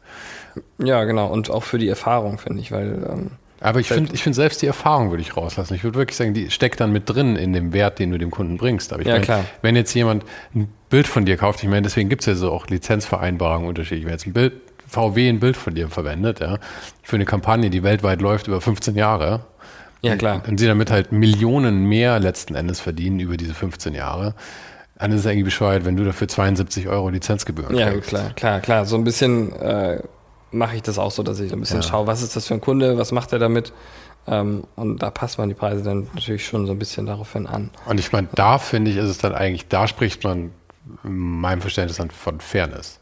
Weil ich meine, dem kann, dem Kunden kann ja eigentlich egal sein, ob du davon okay lebst oder fantastisch lebst für die nächsten 300 Jahre, wenn es für den Kunden den Wert tatsächlich ja, darstellt. Absolut. Das würde ich auch absolut genauso sehen, ja. ja aber ja. da habe ich auch lange lange für gebraucht, das irgendwie einzusehen, dass das eigentlich der Maßstab sein sollte. Und da, am wenigsten sollte meine Zeit der Maßstab sein, finde ich. Weil ja, genau gerade da hast du halt ein Problem, weil du kannst deine Zeit nicht skalieren. Du kannst, ja. wenn du einfach mit 25 zu 100 Prozent ausgelastet bist, wirst du halt niemals mehr verdienen, wenn du es nur daran festmachst. Genau. Und dann hast du halt ein Problem. Genau. Aber das meine ich auch so ein bisschen mit Erfahrung, dass man ähm, quasi nicht so seine Zeit damit einrechnet, sondern also, weil wenn du, weil bestimmte Leute brauchen für einen bestimmten Arbeitsschritt vielleicht zehn Stunden, aber jemand anderes braucht dafür nur eine Stunde. Und ähm, deswegen kann man trotzdem den gleichen Preis verlangen, finde ich, weil dafür hat man vielleicht 15 Jahre vorher gearbeitet, dass man das jetzt in einer Stunde mhm. machen kann. Und äh, ja. Da, da gab es nochmal diese fantastische Story. Ich meine, es gibt viele Stories in dieser Art über Picasso und sonst wen, aber ich mochte immer gern die über Paula Scher. Nicht zuletzt, weil ich Paula Scher vor ein paar Monaten gesprochen habe. Und ähm, die hat für Citibank damals das Logo gemacht. Das war das mit diesem, mit diesem Regenschirm über dem I quasi. Das ist nicht mehr, ja, ich erinnere mich so dunkel. Ja, ja und ähm, das hat sie halt auch irgendwie einfach nach dem Meeting kurz auf eine Serviette gemalt und das war es halt im ja, genau. Prinzip. Genau. Ja. Aber dass du das kannst, ist halt letzten Endes einfach, dass du jahrzehntelang genau. das geschult hast. Genau. Genau, und das ist auch wie das Gleiche wieder mit dieser Kreativität und so mhm. auch. Also es kann halt sein, dass du dann mal plötzlich eine große Idee hast, die du innerhalb von einer Sekunde hast, aber du mhm. hast halt davor vielleicht zehn Jahre dafür gearbeitet, diese Idee irgendwann zu haben. die dann aus dem Nichts zu kommen scheint, aber sie kommt nicht wirklich aus dem Nichts, weil da sie auf irgendeiner Grundlage fußt. Ja. Das ist doch ein schöner Punkt, um das Gespräch zu beenden, finde ich. Ja. Große Ideen. Das stimmt. ja, du danke, dass du die Zeit genommen hast. Sehr gerne. Spaß gemacht. Und ähm, wenn du mal Skifahren gehst im Süden, dann sagst Bescheid. Okay, gerne. That's it. Cool. Wie jede Woche habe ich zum Ende dieser Folge noch drei Vorschläge für dich. Wie gesagt, Adobe supportet heute ja schon das zweite Mal. Und das erste Mal traf ich die Fotografin Mary Weber in Berlin und sie gab mir ein, naja, ich nenne es mal großzügig, ein Exklusivinterview. Sie spricht nämlich sonst sehr selten über sich. Das war Folge 78. Ich muss natürlich auch noch das Gespräch mit der Designlegende Stefan Sagmeister erwähnen. Stefan und ich saßen in einem leeren Kino in Wien und er erzählte mir von seinem Leben. Allerdings nur die erste Hälfte. Den Rest ist er mir bis heute noch schuldig. Stefan, ich melde mich also bald bei dir mal wieder. Das war Folge 53. Und dann hatte ich auch noch ein Gespräch mit jemandem, der auch schon viel mit Adobe gearbeitet hat. Julia Nimke war nämlich ein Jahr lang Adobe Resident und darüber und über ihren Geländewagen namens Disco sprachen wir in Folge 66.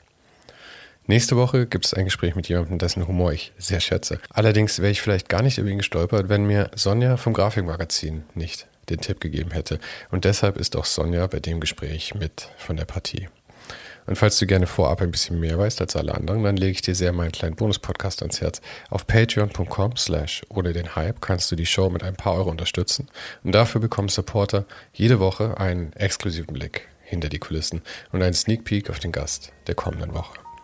Den Link findest du natürlich auch nochmal hier in der Beschreibung dieser Folge. Vielen Dank fürs Zuhören und für deinen Support. Und wir hören uns dann nächste Woche wieder.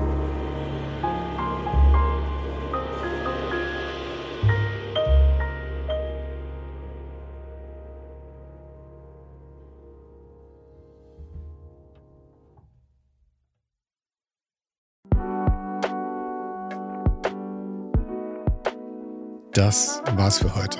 Falls du gerade eine von den älteren Folgen hörst, ist es gut möglich, dass du jetzt ein zweites Outro hörst. Lass dich aber nicht von mir verwirren. Ich bin gerade dabei, ein paar Änderungen zu machen und dafür muss ich 150 Folgen neu schneiden und nochmal uploaden. Du kannst dir wahrscheinlich vorstellen, dass das ein kleines bisschen dauert. Falls du mich und die Show supporten möchtest, gibt's dafür ein paar Möglichkeiten. Auf patreon.com slash svensaro gibt's jede Woche Bonusmaterial, exklusiv nur für Supporter. Und das für nur ein paar Euro im Monat, mit denen du mir helfen kannst, ohne den Hype noch lange, lange für dich weitermachen zu können. Es hilft natürlich auch immens, wenn die Show wächst und dazu kannst du deinen Teil beitragen, indem du deinen Kollegen und Kolleginnen davon erzählst. Freunde, Familie, du weißt am besten, für wen das noch was sein könnte. Und zu guter Letzt, falls du es noch nicht gemacht hast, bewerte die Show jetzt gleich mit fünf Sternen in deiner Podcast-App.